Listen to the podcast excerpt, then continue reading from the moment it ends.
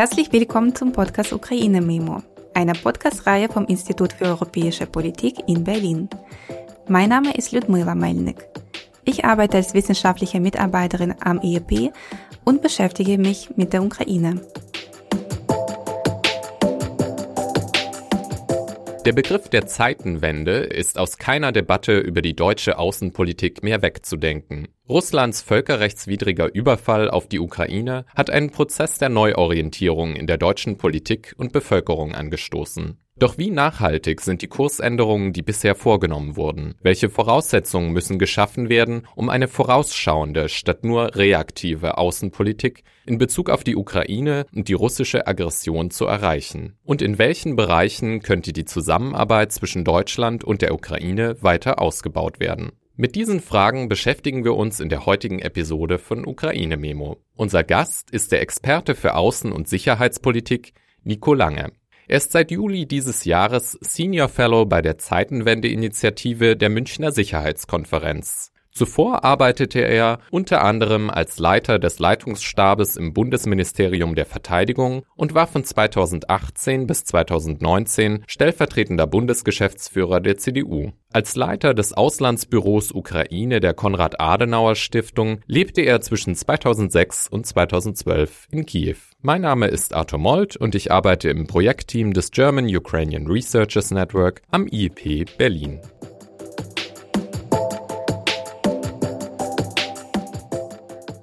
Herr Lange, ich freue mich sehr, dass Sie zu uns gekommen sind und wir mit Ihnen heute den Podcast aufnehmen. Hallo. Ja, guten Tag, Dobrodin, ja. Ich weiß ganz genau, dass Sie sehr lange auch in der Ukraine gearbeitet haben. Sie haben das Auslandsbüro der Konrad-Adenauer-Stiftung geleitet. Und ich würde gerne heute mit Ihnen über die Ukraine sprechen, aber auch über die deutsch-ukrainischen Beziehungen.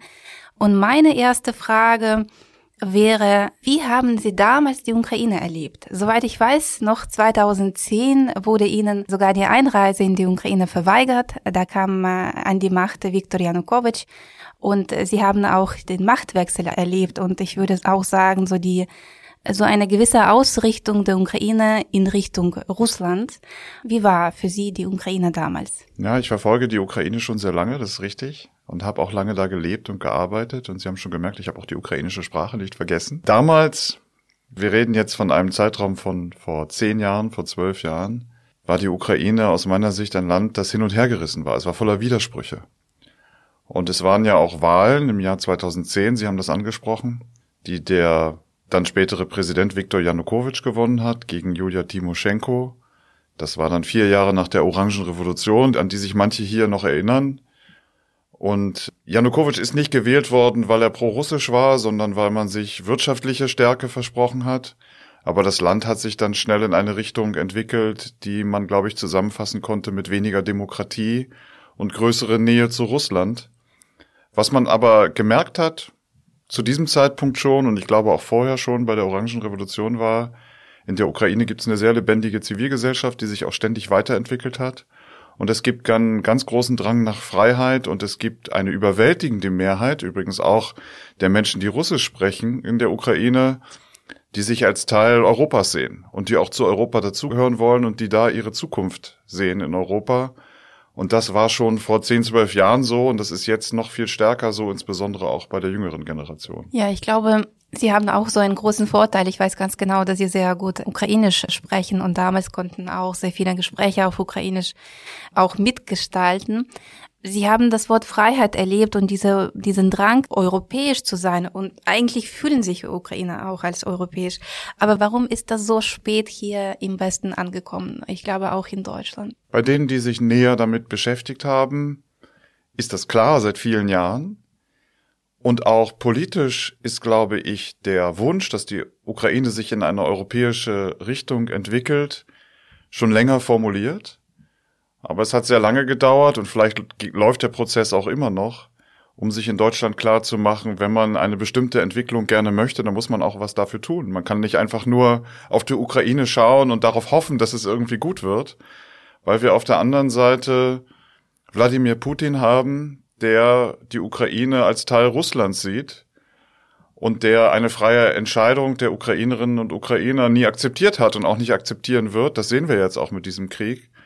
Und das stellt ja die Frage an uns, was sind wir eigentlich bereit zu tun? Und da sehe ich auch die große Schwäche der deutschen Ukraine-Politik der letzten Jahre und Jahrzehnte, dass man zwar über eine europäische Entwicklung der Ukraine gesprochen hat, aber auf die Frage, was sind wir denn bereit dafür zu tun, dass diese Entwicklung eintritt, eigentlich nie ausreichende Antworten hatte. Aber wie können Sie das erklären, eigentlich diese Bereitschaft, so wörtlich sozusagen die Ukraine doch zu unterstützen, aber nicht äh, bereit, habe ich manchmal das Gefühl, eigene Russlandspolitik aufzugeben und dass Russland immer im Wege stand. Ist es heute auch noch der Fall, dass man sagen kann, auch heute hat Deutschland seine eigene Russlandpolitik noch nicht aufgegeben und ist im Modus des Abwartens?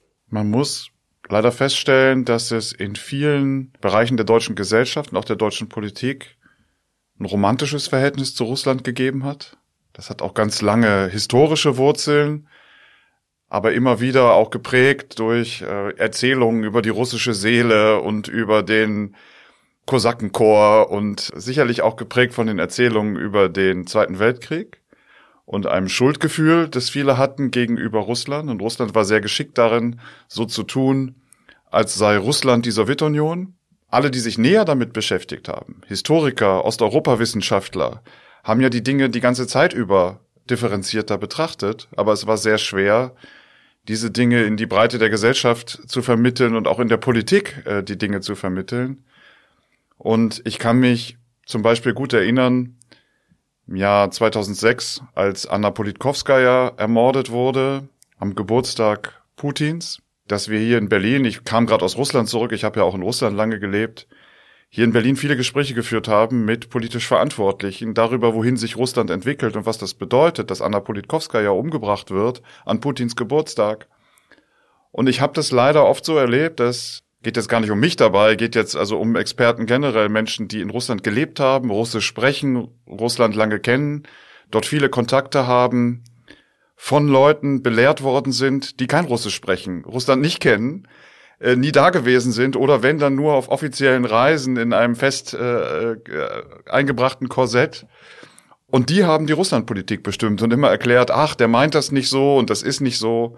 Und das ist bestimmt schon jetzt die letzten 15 Jahre lang ein Problem, dass die deutsche Russlandpolitik auf so einem Wunschbild basiert hat, was Russland eigentlich ist.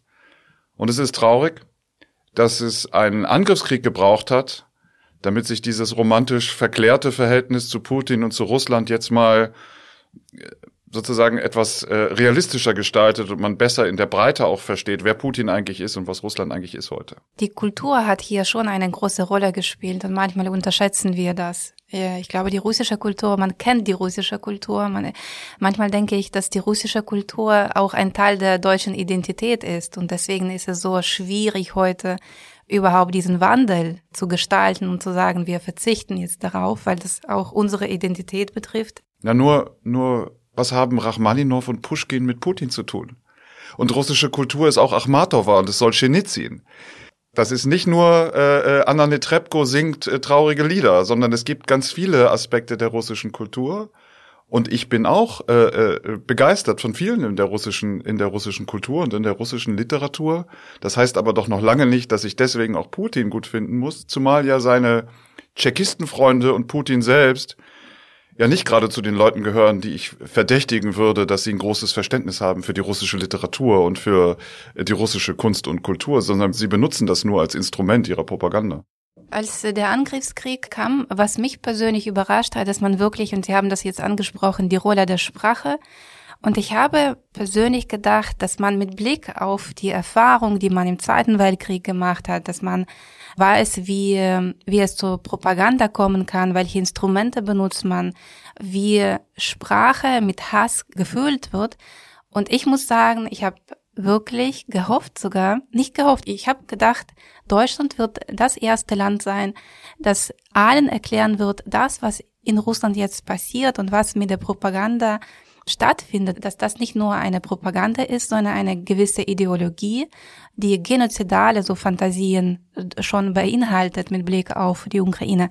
Das hat man aber nicht erkannt. Und manchmal habe ich das Gefühl, man ja, man unterschätzt überhaupt die Sprache und wie, welche Rolle die Sprache in diesem Konflikt spielt und möchte gar nicht darauf so viel Aufmerksamkeit schenken. Wenn ich darüber manchmal mit meinen Kollegen spreche, dann würde ich mir wirklich wünschen, so einen Tag des russischen Fernsehens im deutschen Fernsehen, dass man alles das übersetzt und wirklich zeigt, wie über die Ukraine gesprochen wird. Weil wir, Ukrainer, verstehen die russische Sprache und manchmal bekommt man einfach Gänsehaut, wenn man einfach zuhört, äh, was da abläuft. Das ist, das ist wahr. Man kann aber nicht grundsätzlich den Deutschen vorwerfen, dass sie gerne ein gutes Verhältnis zu Russland hätten. Und ich glaube, es ist auch richtig zu sagen, man möchte ein gutes Verhältnis zu den russischen Menschen haben und ein gutes Verhältnis zu Russland haben. Und gleichzeitig muss man aber anerkennen, was ist die Realität Russlands heute und was ist die Realität dieser russischen Führung heute. Und viele haben das ja erkannt, äh, viele Experten und äh, Menschen, die sich mit der Region beschäftigen, in der Region waren, haben ja auch über die letzten Jahrzehnte beobachtet, wie unter Putin diese imperialen Gedanken wieder stärker zum Tragen gekommen sind. Und das ist ja der Kern des Problems, äh, den, glaube ich, manche immer noch nicht verstanden haben, dass Russland und nicht nur Putin, sondern viele Eliten auch in Russland der Auffassung sind, sie sind eine ganz eigene Zivilisation. Und viele anderen, die am Rande Russlands leben, die sind auch Russen, die wissen das nur nicht. Und das ist ja die perfide Erzählung, die in Russland gerade verbreitet wird, dass die Ukrainer eigentlich Russen sind. Sie haben das nur temporär vergessen, weil sie vom bösen Westen oder vom dekadenten Westen beeinflusst worden sind. Und jetzt muss man ihnen beibringen, dass sie eigentlich Russen sind, damit sie nicht diesen komischen Ideen aus dem Westen hinterherlaufen. Und man muss das ja ernst nehmen, weil das ja auch heißt, das gibt gar keinen Weg, sich irgendwie zu einigen oder einen Kompromiss zu machen. Wenn man der Auffassung ist, dass die Ukrainer eine eigene Nation sind, die selbst bestimmen können, wie sie leben möchten, dann gibt es keine Möglichkeit, gleichzeitig mit dem, was in Russland heute gedacht wird, einen Kompromiss zu machen. Und das widerspricht auch allen Werten, die wir hier in Deutschland vertreten, mindestens mal seit der Zeit nach dem Zweiten Weltkrieg. Also da ist, glaube ich, der, der Grundkonflikt. Und da bleibt uns nur, bei unseren Werten zu stehen und dabei zu stehen, dass Leute selbst entscheiden können müssen, wie sie leben wollen und wie sie ihr Leben gestalten. Und meinen Sie, dass es schon angekommen ist, dass die Ukraine eine eigene Nation ist?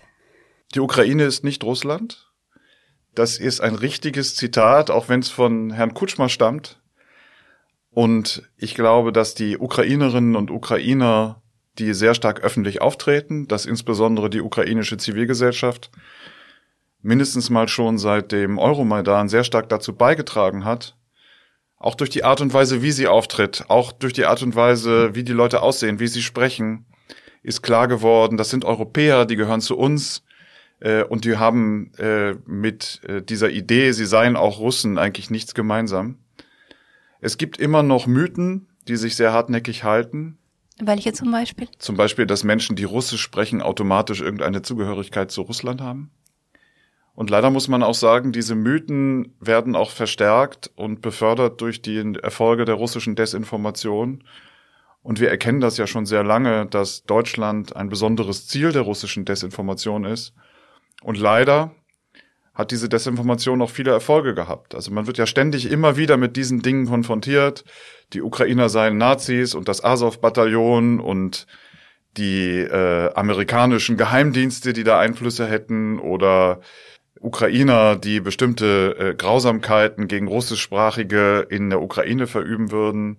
Und das ist alles schon tausendmal widerlegt worden, aber trotzdem begegnet einem das auch heute in der Debatte immer wieder. Ja, aber das, ich glaube, Sie haben hier sehr gut genannt, widerlegt. Ich habe das Gefühl, unsere Schwäche und überhaupt des Westens ist, auf bestimmte Narrative immer einzugehen und zu reagieren und nicht eigene Narrativen zu, sozusagen zu pushen. Die historischen Kenntnisse sind nicht besonders ausgeprägt und äh, diese leider auch, zum Beispiel auch in der politischen Linken in Deutschland, diese Erzählung, dass die Kiewer Rus die Wiege des modernen Russlands gewesen wäre. Da gibt es sehr gute historische Literatur, wo man schnell herausfinden kann, was eigentlich der Unterschied ist zwischen der Rus und Russland und den äh, Russinen und den Ruthenen und überhaupt der Entwicklung in dieser Region. Aber trotzdem werden diese falschen historischen Erzählungen immer weiter produziert und das ist, glaube ich, bis in Teile der regierenden Parteien heute hinein etwas, was über Jahre verbreitet worden ist und sich immer weiter verbreitet. Und es gibt noch einen weiteren Aspekt. Es gibt seit einigen Jahren in den deutschen Medien, auch in den öffentlich-rechtlichen, so ein großes Bedürfnis nach Ausgewogenheit. Aber man kann ja nicht Ausgewogenheit herstellen zwischen Fakten und Lüge. Aber sehr stark wird das wahrscheinlich auch aus Unterhaltungsgründen. Das ist einfach interessanter, wenn da Dinge aufeinanderprallen werden dann doch wieder Frau Krone-Schmalz und Alice Schwarzer eingeladen, die überhaupt keine Ahnung haben von der Geschichte der Ukraine, aber trotzdem sind die in der Lage, ihre Erzählungen immer wieder zu verbreiten. Das finde ich ausgesprochen ärgerlich. Es wäre besser, wenn man Menschen mit echter Expertise für die Region sowohl in der Öffentlichkeit hätte als auch in der politischen Beratung. Ja, ja, das ist so eher Aufklärung statt Aufprallen, das stimmt. Aber ich habe das Gefühl, man versteht nicht, wie die Desinformation funktioniert, dass man wirklich mit Frames arbeitet und mit Konzepten, dass man da sehr tief ähm, beginnt und dass man denkt, ach nee, mit uns kann man hier in der deutschen Gesellschaft kann man nicht manipulieren, aber man versteht, ich glaube nicht, wie geschickt das alles funktioniert und dass die Desinformation sehr zielgerichtet ist. Und diese Frames-Theorie, das ist für die breite Öffentlichkeit, aber für einige Experten auch was Neues. Und ich glaube, hier muss man anfangen und sich überlegen, wie können wir unsere Frames sozusagen stärken. Nicht leicht, aber da kommen wir auch zu der strategischen Kommunikation überhaupt. Das ist nicht leicht, da haben Sie recht. Hab aber den Eindruck, seit dem 24. Februar, angefangen vom Staatspräsidenten, sind die Ukrainer gut, was die eigene strategische Kommunikation betrifft. Ah, warum sind die gut? Was weil sie, weil sie schnell sind, weil sie klar sind ähm, und weil natürlich aber auch die rechtliche Lage in diesem Krieg völlig eindeutig ist. Es ist ein völkerrechtswidriger Angriffskrieg, es ist ein Überfall auf ein anderes souveränes Land. Da gibt es überhaupt gar keine Diskussion drum. Ich will aber zu der Desinformation noch was sagen, weil ich glaube, dass, dass Sie einen wichtigen Punkt angesprochen haben. Putin ist kein Militär. Putin ist ein Geheimdienstmann. Und als klassischer KGB-Mann, als, als Tschechist in der Tradition der klassischen Tschechisten, ist für ihn alles mental naja Vajna. Das ist alles psychologische Kriegführung, was er macht. Das heißt, jedes Wort, das er benutzt, jeder Satz, den er sagt, wenn er über nukleare Drohung spricht, wenn er bestimmte Begriffe benutzt, das geht immer um die Frage, kann er in unserem Kopf etwas verändern und kann er etwas beeinflussen? Und das muss man offenlegen und das muss man sich klar machen. Und man darf diese Dinge nicht wiederholen. Und ich ärgere mich ständig darüber, dass äh, gerade auch in Online-Medien und manchmal auch in Nachrichtenagenturen die wohlüberlegten Frames äh, der russischen Nachrichtenagenturen einfach übernommen werden, eins zu eins, in den Überschriften oder in den Dingen, die da publiziert werden und ein größeres Bewusstsein dafür, was steckt eigentlich hinter diesem Begriff und welches Konzept bringt man eigentlich in die Debatte, wenn man den Begriff einfach übernimmt, das wäre gut. Und es ist eben ein Unterschied, ob ich vom Ukraine-Konflikt spreche oder vom russischen Angriffskrieg auf die Ukraine.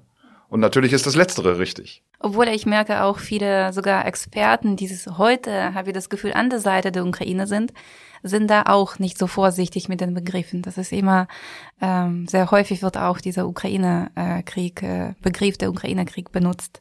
Man muss da sehr sorgfältig sein und das ist eine große Frage auch der Selbstdisziplin. Aber es ist insbesondere natürlich auch für die Regierungskommunikation. Aber auch für Medien, weil was wir nach Bucha erlebt haben, und das war wirklich ein Erlebnis, ich glaube, für alle, die Bilder spielen eine Rolle. Wenn wir das nicht sehen, können wir das nicht mitempfinden. Und ich frage mich, brauchen wir immer diese Bilder? Wenn wir jetzt mit Blick auf den Winter schauen und wie viele Raketen jetzt in der letzten Zeit abgeschossen wurde, dass circa 50 Prozent der ukrainischen Energieinfrastruktur beschädigt wurde, frage ich mich, Warum sind wir noch nicht wach? Warum unterstützen wir noch nicht stärker die Ukraine? Und auch sogar sich vorzustellen, dass die Menschen frieren, dass mit Blick auf die niedrigen Temperaturen Menschen sterben können, das ist sehr schwierig für uns. Und ich glaube, hier ist unglaublich, ja, gute Taktik von Russland, dass man hier keine Bilder provoziert, die bei uns bestimmte Reaktionen hervorrufen können. Bin gespannt, ob man wirklich jetzt äh, so die Ukraine unterstützen wird, wie das der Fall sein soll eigentlich. Ja, Sie haben recht. Es ist in unseren politischen Systemen leider oft so, dass erst die Bilder da sein müssen von schrecklichen Ereignissen, bis tatsächlich gehandelt wird. Und insbesondere das politische System in Deutschland ist sehr stark auf Stabilität ausgerichtet. Und Stabilität hat einen ganz großen Wert. Das macht aber vorausschauendes Handeln offenbar sehr schwierig. Und es ist absehbar, was passiert. Und meiner Meinung nach wären wir gut beraten, wenn wir schon längst zumindest temporäre Unterkünfte, Notunterkünfte aufbauen würden, zum Beispiel in Polen, in der Slowakei, das massiv unterstützen würden, wenn Menschen feststellen, sie halten es doch nicht aus in dieser Kälte, zumindest für ein paar Monate, dass sie das Land nochmal verlassen können. Und die ukrainischen Energieunternehmen haben ja auch dazu geraten, weil bestimmte Teile der Infrastruktur zerstört worden sind, die nicht so einfach zu reparieren sind. Und das ist manchmal sehr frustrierend, wenn man das sieht und erkennt, was die wahrscheinliche Entwicklung sein wird, man aber befürchten muss, dass erst gehandelt wird, wenn Bilder von Erfrorenen auf den Bildschirmen sind. Das hat, glaube ich, aber auch was mit der Konstruktion des politischen Systems hier zu tun, mit Entscheidungsfindung in der Politik.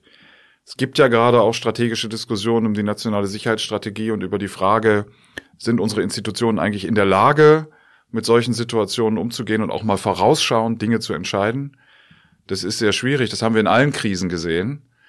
Und mit, direkt mit Blick auf die Ukraine hat Deutschland trotz der, wie ich finde, sehr guten Zeitenwende Rede des Bundeskanzlers, hat Deutschland immer noch Probleme damit, die Zeitenwende wirklich umzusetzen, weil es ja auch bedeutet, man ist selbst ein Akteur.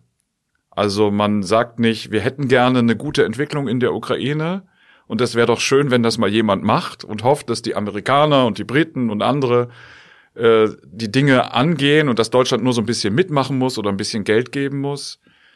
Politik nach der Zeitenwende würde ja heißen, wir sehen das als unsere Aufgabe an, wir übernehmen auch mal die Führung. Wir entscheiden nicht nur, was wir gerne wollen und was unsere Interessen sind, sondern wir überlegen auch, was können wir tun, damit eine Entwicklung in unserem Interesse eintritt. Und das ist für Deutschland, das meistens aus Solidarität gehandelt hat, also einfach um etwas mitzumachen, aber nicht um wirklich etwas anzuführen, ist das, glaube ich, eine Entwicklung, die leider nicht schnell genug vonstatten geht. Und das fällt, glaube ich, vielen immer noch schwer, auch Entscheidungsträgern in der Politik. Ja, von außen gesehen habe ich den Eindruck, dass die ganze Außenpolitik jetzt umgestalten werden soll. Das heißt, es betrifft nicht nur die Politik mit Blick auf die Ukraine, welche Rolle jetzt spielt die Ukraine für uns, welche Rolle spielt dann Russland, sondern was machen wir mit unserer Außenpolitik?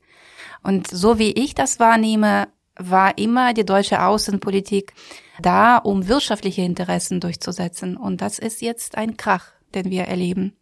Und damit umzugehen, fällt schwer. Deswegen, ich erkläre das nur, dieses langsame Vorangehen dadurch, dass man wirklich jetzt nicht nur die Ukraine-Politik neu denken muss oder Russland-Politik, sondern die Außenpolitik. Sehen Sie da überhaupt so Fortschritte? Gibt es da einen Funken äh, der Hoffnung? Es kommt darauf an, welchen Maßstab man anlegt. Man kann und sollte auch anerkennen, dass die deutsche Außensicherheits- und Verteidigungspolitik sich sehr stark weiterentwickelt hat und dass wir jetzt Dinge tun, die noch vor einigen Monaten undenkbar waren. Waffen in einen aktiven Krieg zu liefern, das ist ein Paradigmenwechsel für Deutschland.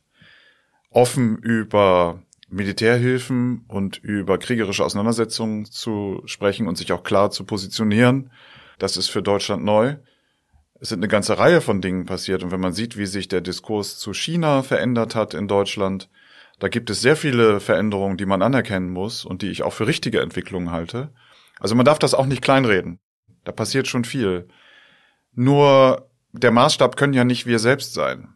Das ist ja gerade Teil des Problems vor der Zeitenwende, dass wir uns damit beschäftigen, wie fühlen wir uns damit und welche Fortschritte haben wir gemacht. Nur dem ukrainischen Soldaten, der gerade im Donbass im Schützengraben liegt, nützt äh, die Aussage, aber Deutschland hat sich schon ganz schön viel bewegt, nützt ihm relativ wenig, wenn er nicht die Ausrüstung hat, die er braucht, um da zu bestehen. Und der eine Maßstab ist, hat Deutschland sich entwickelt, da ist ganz viel passiert, und der andere Maßstab muss aber sein, haben wir genug getan, um die Probleme zu lösen? Und das ist ja dann nicht von der Frage abhängig, wie wir uns fühlen oder ob wir stolz darauf sind, dass wir jetzt Dinge tun, die wir vorher nicht getan haben, sondern das von der Frage abhängig, wie ist die militärische Lage an der Front? Tun wir, was nötig ist, damit die Ukraine in die Lage versetzt wird, die Russen aus der Ukraine zu vertreiben? Und so ist es für andere außenpolitische Fragen auch. Und diese Orientierung von außen nach innen zu gucken und zu gucken, wie ist das Problem in der Welt und was tun wir, um es zu lösen, das ist für mich die eigentliche Zeitenwende weil wir uns schon, und das ist vielleicht auch in einer alternden Gesellschaft, die am liebsten alles gerne so lassen würde, wie es gerade ist, ganz schwierig, weil wir uns schon sehr stark darauf konzentrieren, wie geht's uns und wie fühlen wir uns mit den Dingen und wie sind die Debatten bei uns. Ähm, und das ist, glaube ich, eine schwierige Aufgabe, stärker nach draußen zu gucken und sich die Frage zu stellen, tun wir, was nötig ist für die Veränderung in der Welt, die wir wollen. Sie organisieren auch Veranstaltungsreihe Zeitenwende und Tour. Wie erleben Sie die Gespräche mit Bürgern? Weil soweit ich weiß, geht es da mehr darum, den Bürgern auch diese Problematik näher zu bringen. Wir haben jetzt mehr über die Politik gesprochen, aber wenn wir über die gesellschaftliche Diskussion sprechen, wie erleben Sie diese Gespräche dort? Das ist ja eine kleine Zeitenwende, wenn Sie so wollen. Ich kenne die außensicherheitsverteidigungspolitischen Diskussionen aus vielen Perspektiven schon sehr lange, aus der Think Tank-Perspektive, aus der aktiven Politik äh, und jetzt eben von der Münchner Sicherheitskonferenz aus. Und ich habe über die vielen Jahre immer gehört, ah, es müsste mal jemand mit den Bürgern darüber sprechen. Das wäre doch mal gut, wenn das mal jemand macht. Und ich bin äh, sehr dankbar dafür, dass äh, Christoph Heusgen als neuer Vorsitzender der Münchner Sicherheitskonferenz entschieden hat, wir machen das jetzt einfach mal, weil das schon lange bekannt ist, dass das nötig ist. Und die Erfahrungen mit diesen Gesprächen, das sind ja nicht nur große Townhall-Diskussionen, das sind ja zum Beispiel auch Treffen auf Betriebsversammlungen, das sind Diskussionen in Schulen, das sind äh, Workshops, das sind Gespräche mit Regionalzeitungen, also es ist immer ein ganzer Tag und dann abends eine große Townhall. Die Erfahrungen sind ermutigend. Also es gibt weniger Menschen, als man denkt, die russische Narrative verbreiten oder die Opfer von Desinformation geworden sind.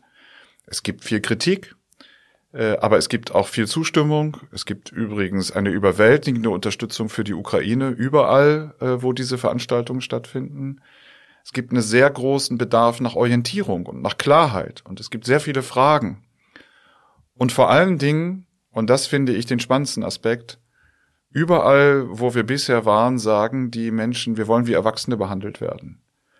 Also diese politische Logik, die man hier in Berlin oft wahrnimmt, oh, man kann den Bürgern das nicht zutrauen und man muss da vorsichtig sein, das erleben wir so nicht. Wir erleben eher, behandelt uns wie Erwachsene, wir verstehen, dass es was kostet, wir verstehen, dass das Lasten hat, aber wir wollen äh, besser nachvollziehen können, warum welche Entscheidung getroffen wird und wir können das schon aushalten. Und nur weil es etwas kostet, heißt es nicht, dass wir die Ukraine nicht mehr unterstützen. Das nimmt man sehr stark wahr im Land. Das ist eigentlich ermutigend und mein Gesamteindruck ist, die Politik könnte mehr tun für die Ukraine, die Unterstützung in der Bevölkerung dafür wäre da. Und kann die Ukraine noch mehr tun, weil Sie haben die Zivilgesellschaft angesprochen. Wir haben auch über die strategische Kommunikation seitens der ukrainischen Regierung gesprochen. Aber sehen Sie auch da Lücken vielleicht? Die ukrainische Seite hat alle Hände voll zu tun mit der militärischen Aufgabe und mit der Aufgabe, das Leben in der, insbesondere in den Städten. Der Urbanisierungsgrad ist ja sehr hoch. Also wir reden ja von vielen Städten mit sehr vielen Menschen, das Leben dort aufrechtzuerhalten. Manchmal wünscht man sich eine systematische Koordination von Hilfe. Es ist manchmal etwas schade. Es gibt so viel Hilfsbereitschaft auch von Unternehmen aus Deutschland, von, von der Zivilgesellschaft gerade auch jetzt bei der Situation mit der Energie und mit der Kälte. Und es ist nicht immer ganz einfach, äh, auf der anderen Seite Ansprechpartner zu finden, die in der Lage sind, die Dinge zu ordnen, klar zu sagen, was gebraucht wird, wo es gebraucht wird, um es dann verteilen zu können. Also das kann man sicherlich ständig, ständig verbessern. Was ich mir wünschen würde, ist, da gibt's ja so ein paar Anzeichen leider, dass die Ukraine nicht wieder anfängt, sich intern zu verstreiten.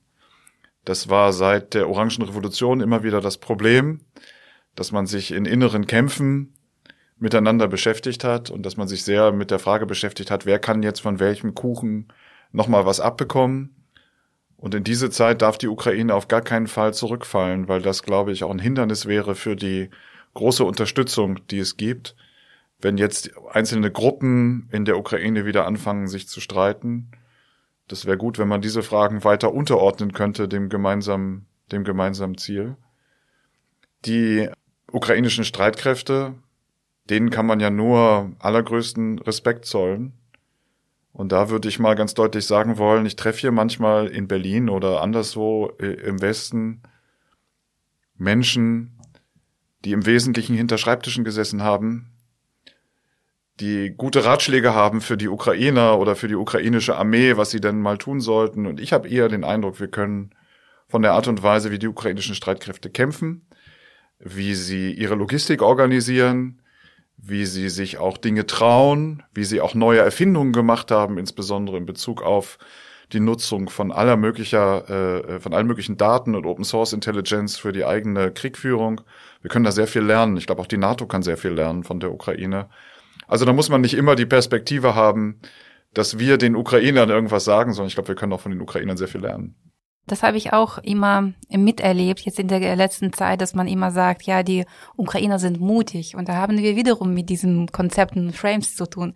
Weil ich dachte, ja, am Anfang stimmt das und eigentlich ja, sind die mutig, aber das ist nicht nur das, was die Ukraine jetzt auszeichnet und die ukrainische Armee. Ich glaube, ich wünsche mir mehr, dass man nämlich genau über diese Details spricht, dass man wirklich erkennt, wie dieser Akteur, also die ukrainische Armee, gegen so einen Feind kämpft. Ja, und äh, ich sage Ihnen ein Beispiel. Ich habe ja auch im Verteidigungsministerium gearbeitet und kann ein paar Dinge zumindest ein bisschen einschätzen.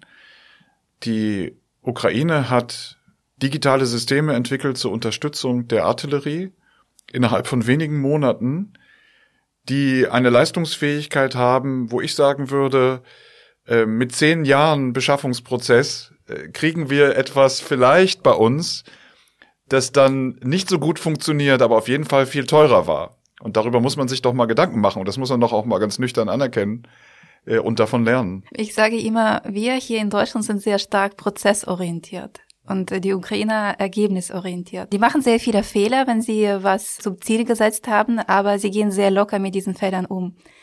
Und manchmal habe ich das Gefühl, hier in Deutschland, wir verbringen so viel Zeit, irgendeinen Prozess zu organisieren, dass er irgendwann dann beginnt äh, zu laufen.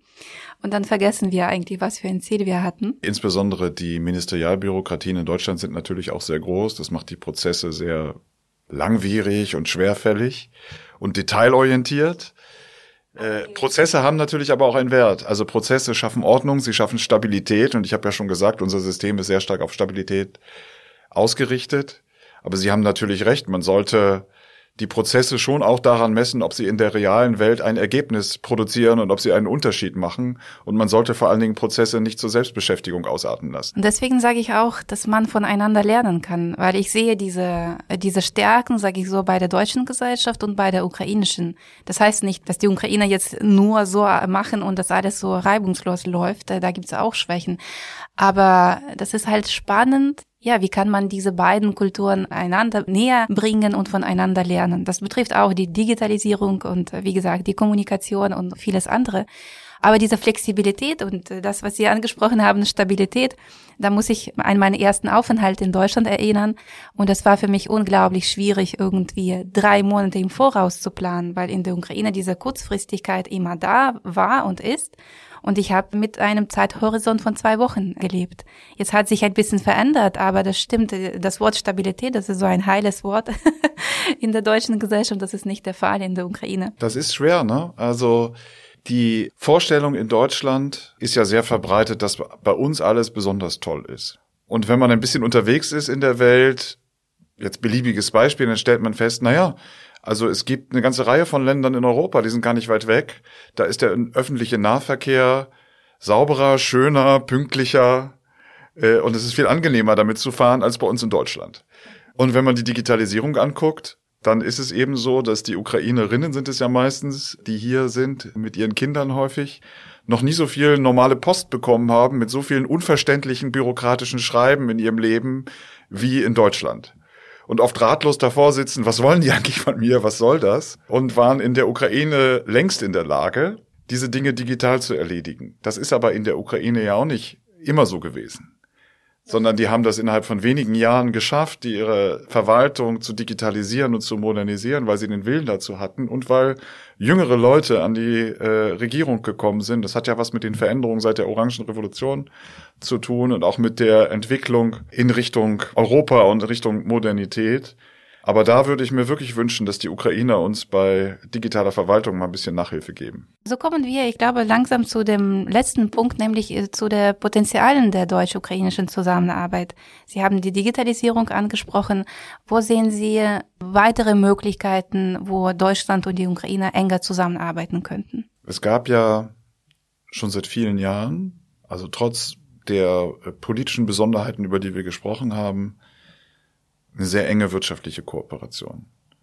Deutschland hat viele ausländische Direktinvestitionen gemacht in der Ukraine. Deutschland ist ein wichtiger Wirtschaftspartner der Ukraine und das betrifft nicht nur große Unternehmen, das betrifft ja auch viele kleine und mittelständische Unternehmen aus Deutschland, die in der Ukraine erfolgreich waren. Und ich weiß von vielen Unternehmern, auch Mittelständlern, die wollen so schnell wie möglich zurück. Äh, ich weiß von vielen Unternehmen hier in Deutschland, die wollen so schnell wie möglich wieder da arbeiten. Also es gibt ein ganz großes Potenzial der wirtschaftlichen Zusammenarbeit, das, glaube ich, ähm, viel dazu beitragen wird, äh, sowohl zu einer Entwicklung in der Ukraine, aber auch eine wichtige, einen wichtigen Beitrag leisten wird in Zukunft zu Wachstum hier in Deutschland.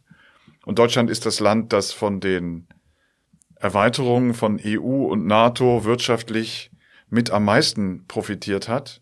Das wird auch im Fall der Ukraine nicht anders sein. Die Ukraine hat jetzt eine ganz klare europäische Perspektive und ich glaube, diese wirtschaftliche Zusammenarbeit ist ein ganz wichtiger Anker. Es gibt aber über die politische und wirtschaftliche Zusammenarbeit hinaus, glaube ich, auch großes Potenzial bei der militärischen Zusammenarbeit, bei der Rüstungszusammenarbeit. Vor vielen Jahren gab es mal eine Idee, die gut war, fand ich, dass man gemeinsam mit der Ukraine ein europäisches Konsortium bildet für europäischen Lufttransport, dass man gemeinsam mit Antonov und europäischen Luftfahrtunternehmen mit einem strategischen Projekt zum Beispiel große Transportflugzeuge baut. Das ist damals anders entschieden worden, aber ich glaube, so die Größenordnung von solchen strategischen Projekten, das ist das, was wir jetzt brauchen, wenn dieser Krieg beendet ist. Und da gibt es, glaube ich, gerade zwischen Deutschland und der Ukraine viel Potenzial. Und wenn es nicht das Transportflugzeug äh, ist, dann ist es vielleicht ein gemeinsames Projekt bei der Eisenbahn Wäre übrigens mal eine gute Idee, die gesamten ukrainischen Streckennetze auf europäische Spurweite zu bringen. Ähm, also es gibt viele, glaube ich, große, große Projekte. Und Deutschland ist ein großes und wirtschaftliches, sehr starkes Land und sollte auch den Anspruch haben, mit so ganz großen strategischen Projekten mit der Ukraine umzugehen. Wir reden von einem Land mit großer Fläche und 40 Millionen Einwohnern. Und vielleicht noch ein letzter Punkt. Für die Zeitenwende im Bereich der Energie, nicht nur in der Frage, wie können wir künftiger aus mehr diversen Quellen unterschiedliche Energieträger beziehen, sondern auch in der Frage grüner Energie oder klimafreundlicher Energie gibt es, glaube ich, ein gigantisches Potenzial im Süden der Ukraine für Wasserkraft, für Solar. Äh, es gibt für Geothermie in der Ukraine viel Potenzial. Die Ukraine ist bereits ans europäische Energienetz angeschlossen worden vor dem Krieg. Also da gibt es in, in viele interessante Richtungen, jetzt habe ich einige genannt, Energie, Verteidigung, Wirtschaft, gibt es viel Potenzial. Und ich bin mir sicher, dass es in der Wirtschaft, aber auch in der Politik viele gibt, die das Potenzial erkennen und dann auch nutzen werden. Aber Sie klingen sehr optimistisch. Wie denken Sie, dass der Krieg bald zu Ende geht? Ich bin für die langfristige Perspektive optimistisch. Was den Krieg selbst betrifft, habe ich schon gesagt, dass ich glaube, dass nochmal eine Phase kommen wird, wo man sich schon die Frage stellen wird, müssen nochmal einige Millionen Ukrainerinnen, Ukrainer sicherheitshalber aus dem Land raus für ein paar Monate, weil diese Schäden an Wasserleitungen oder stellen Sie sich Leben in Städten ohne Kanalisation vor, diese Dinge sind so stark, diese Schäden, dass es besser ist, wenn man das für eine Zeit lang tut oder besser sein könnte. Und was den Krieg betrifft, gibt es, glaube ich, einige Dinge, die die Unterstützer der Ukraine noch beantworten müssen. In Frage auf, liefert man Waffen mit größerer Reichweite, was man, glaube ich, muss? Liefert man Kampfpanzer und Schützenpanzer, damit die Ukraine tatsächlich die Gebiete zurückerobern kann? Da bin ich nicht optimistisch in dem Sinne, dass ich glaube, dass das schnell gehen wird. Aber ich bin optimistisch in dem Sinne, dass die Ukraine sich durchsetzen wird und dass wir dann zu einem Zustand kommen, der diese positiven, langfristigen Perspektiven auch ermöglicht und dass es nicht diese, dieses Potenzial nicht dauerhaft beschädigt und verhindert wird durch Russland. Aber das wird noch einiges an Anstrengung erfordern. Und vor allen Dingen, da sind wir ja wieder beim Anfang und bei der Zeitenwende, erfordert das von Deutschland nicht, dass wir einmal was machen und dann gucken und auf das Beste hoffen, sondern dass wir ständig überlegen, was können wir noch tun, damit diese Entwicklung, die wir ja wollen, die Ziele sind ja formuliert, vom, vom Bundeskanzler und allen Ministern sind diese Ziele formuliert, wenn wir wollen, dass diese Entwicklung eintritt, dann müssen wir eben ständig überlegen, was können wir noch dafür tun und wie können wir unsere Ressourcen dafür einsetzen. Ja, dann hoffen wir mal, dass diese Politik nicht mit Hoffnung oder von Hoffnung geleitet wird, sondern dass wir wirklich mehr Möglichkeiten bekommen, die Beziehungen auszubauen. Ich danke Ihnen ganz herzlich für das Gespräch. Sehr gerne. Hat mich sehr gefreut. Danke Ihnen. Ja, mich auch. Bis bald.